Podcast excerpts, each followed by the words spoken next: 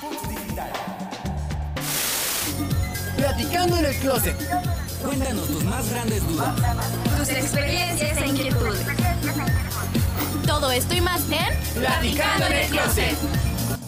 Hola, ¿cómo están? Bienvenidos a este nuevo podcast con un tema diferente a, los, a lo común, porque hablaremos sobre la comunidad LGBT a lo largo de nuestros capítulos. Hola, yo soy Johan Enrique y Zoe y yo somos este conductores de este gran programa, este gran programa inclusivo o inclusive si quieres para la comunidad LGBT. En este primer capítulo les explicaremos primero qué significa la comunidad LGBT. Pues la verdad la comunidad LGBT tiene muchísimos significados, pero entre más es una comuni es una comunidad, más básicamente es una agrupación de personas que se sienten definidas por algún algún este tipo de género. Por ejemplo, yo yo soy gay y este, pero también pueden haber lesbianas, transexuales, bisexuales, pansexuales y hay un buen se llama LGBT plus porque LGBT obviamente en las iniciales, que es lesbiana, gay, bisexual, transexual y ya va T, T, I, Q, más, hay muchísimas iniciales, muchísimas banderas, pero la bandera inicial obviamente, la que todos conocemos, es la bandera arcoíris. Ya que saben un poco más sobre qué es, empezaremos ahora sí con nuestros temas un poco más sobre, en un ángulo más personal, cómo nosotros empezamos a saber, cuándo empezamos nosotros a dudar sobre nuestra sexualidad o sobre nuestro género. No sé si tú quieres empezar a compartir tu historia. Este, siempre mi mamá me ha dicho que yo siempre jugaba con muñecas. A mí siempre me gustaba todo lo que era de niña. O sea, como tal, si ella veía que yo estaba jugando con algo que era de niña, me decía, no, es que eso no es para ti.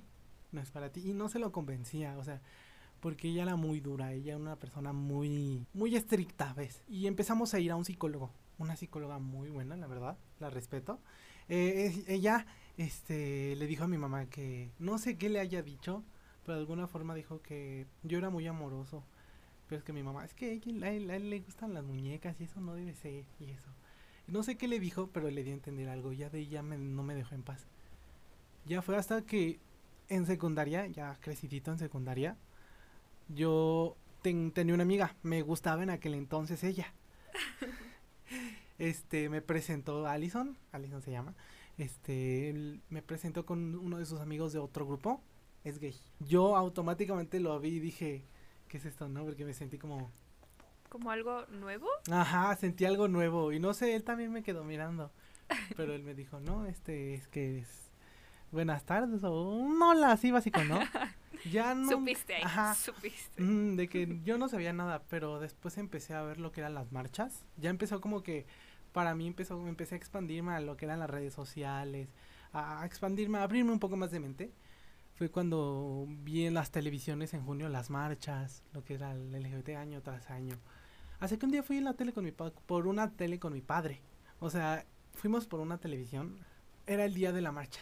Fui un día de marcha y pues así de que, ¿qué es esto? Es mucha algarabía, me gusta. me gusta, me sentí bien. O sea, ya fue cuando yo le dije a mis padres, pero esa ya es una historia de cómo yo salí del closet. ¿Y eso?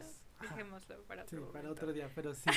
Uno empieza a dudar desde que ve a alguien o se relaciona con el tema, porque dices, ¿qué es esto, no? Te da curiosidad.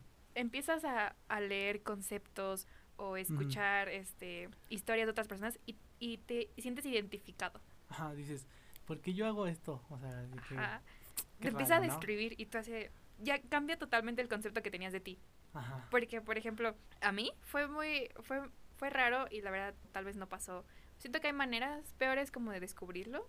Y a pesar de que no pasó como quería necesariamente. Digamos que eh, yo no sabía. Ni siquiera, no era, no era tanto que yo fuera por la vida diciendo, ah, soy hetero. No. Pero no era necesaria. Básicamente no lo dudé, nunca me lo pregunté. O sea, solamente yo vivía y ya. Hasta que en la secundaria, digamos que por una relativamente relación a fuerza, un poco por presión social, fue que empecé este como a salir con una niña este. Y me sentía como. Sentía que estaba bien ahí, pero a la vez no, porque no era a lo mejor tal vez con la persona. Porque como te dije, era un poco como depresión social. Un poco, y hasta ahí realmente, te digo, no, no me lo preguntaba y nunca busqué, o sea, nunca lo dudé. Más que nada era como solo hacerlo y ya. Entonces, a pesar de andar con ella y así, pues solamente yo vivía y existía y, ya. Entonces, no tenía como una etiqueta como tal. Y hasta la fecha no puedo decir que me gusta mucho como tener una etiqueta. Siento que a lo mejor vas descubriendo y puede ir cambiando. Eh, entonces, ya después, poco tiempo después, pues obviamente no iba a funcionar, rompimos. Y después en ese, en, eh, como por, que fue justamente como por pandemia más o menos. Bueno, no, no, no tanto. Todavía hubo un cachito que estuve como sola, por así decirlo.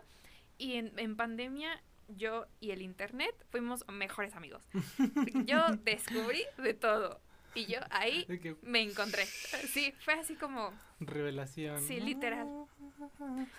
No, cambié mucho, este, aprendí mucho. Tiene poco, o sea, realmente tiene poco que como tales empecé a interesarme, empecé a preguntarme, a preguntar en general y siento que pudo haber sido una mejor manera, pero no me, no me arrepiento de nada. Siento que ella me ayudó mucho a descubrir en parte quién era. Fue de las primeras personas que, que fue como de las personas que regresaban a mi memoria y decía, pues a lo mejor por algo no me sentía tan mal, no era lo mejor, pero a lo mejor por algo no me sentía tan mal y era pues por eso, porque realmente sí soy bisexual. Era lo que me estaba preguntando. Ah, no, no especifiqué, ¿verdad? No.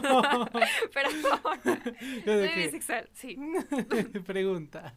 Mi, este, sí. En, pero pues, obviamente ya en mi espectro romántico y mi espectro sexual, pues ya son como diferentes. Ahí podría decir que hay como variaciones, pero sí, me, me, uno de los como mejores consejos que puedo dar y que siempre doy y que no puedo cansarme de repetirlo es que nunca te apresures a etiquetarte. Realmente no, o sea, no, no, no lo busques porque yo puedo decir un día soy gay y al siguiente día, ah, no, soy bisexual y después, este, ah, no, pues resulta que siempre sí fui hetero. Entonces, este, es como eso decir, nunca te apresures como buscar una etiqueta, tú solamente como sigue lo que tú Sí, sí, claro, porque yo sí me apresuré.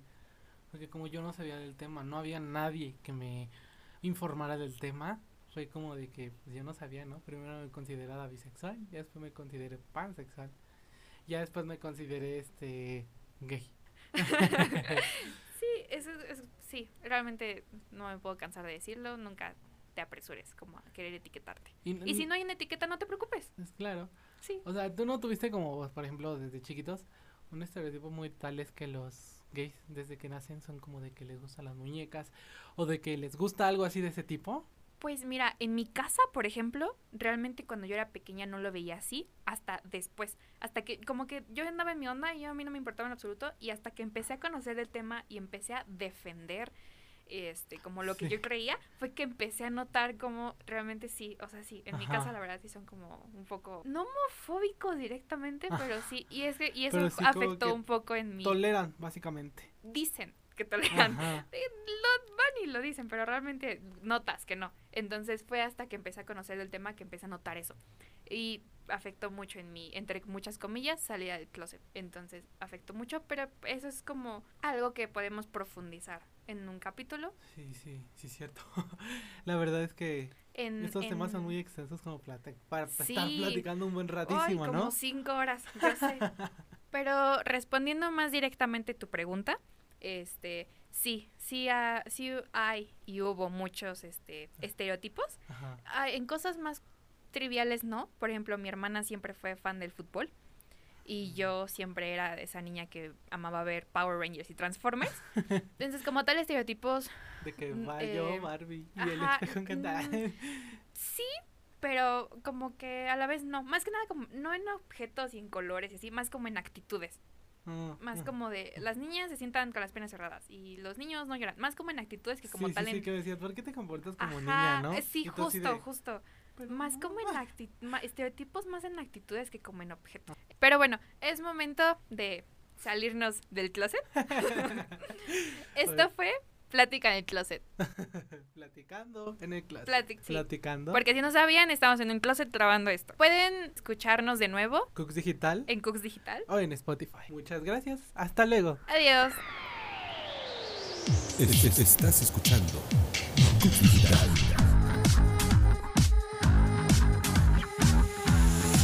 Espacio creado de universitarios para universitarios.